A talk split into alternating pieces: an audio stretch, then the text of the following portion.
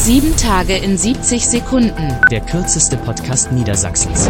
Keiner macht das, was wir machen, aus Jux und Dollerei. Sagt Arbeitsminister Hubertus Heil am Montag zu Gast in der Arbeitsagentur in Niedersachsen. Dennoch läuft die Debatte über zu viel oder zu wenig bei den Öffnungen. Die Debatte findet statt, das ist in der Demokratie auch in Ordnung, aber wir müssen das mit Augenmaß tun. Augenmaß. Vielleicht nicht so die Stärke von Professor Stefan Homburg, Wirtschaftswissenschaftler an der Uni Hannover, hier aufgezeichnet bei einer Demo am Maschsee. Wir haben jetzt hier eine Art chinesisches Politikmodell. Und die ganzen tollen Werte des Westens, mit denen er immer geprahlt hat über China, sind im Grunde hier in die Tonne getreten worden. Das muss man so sehen. Wobei in China werden die alten Menschen stark respektiert, in Deutschland sterben die eh, würde Tübingens OB Boris Palmer sagen.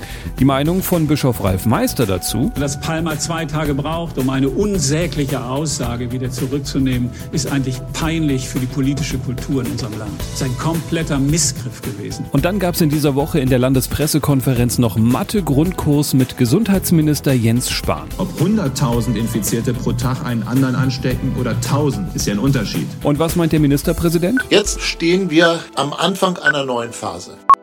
Sieben Tage in 70 Sekunden. Mehr Infos auf www.rundblick-niedersachsen.de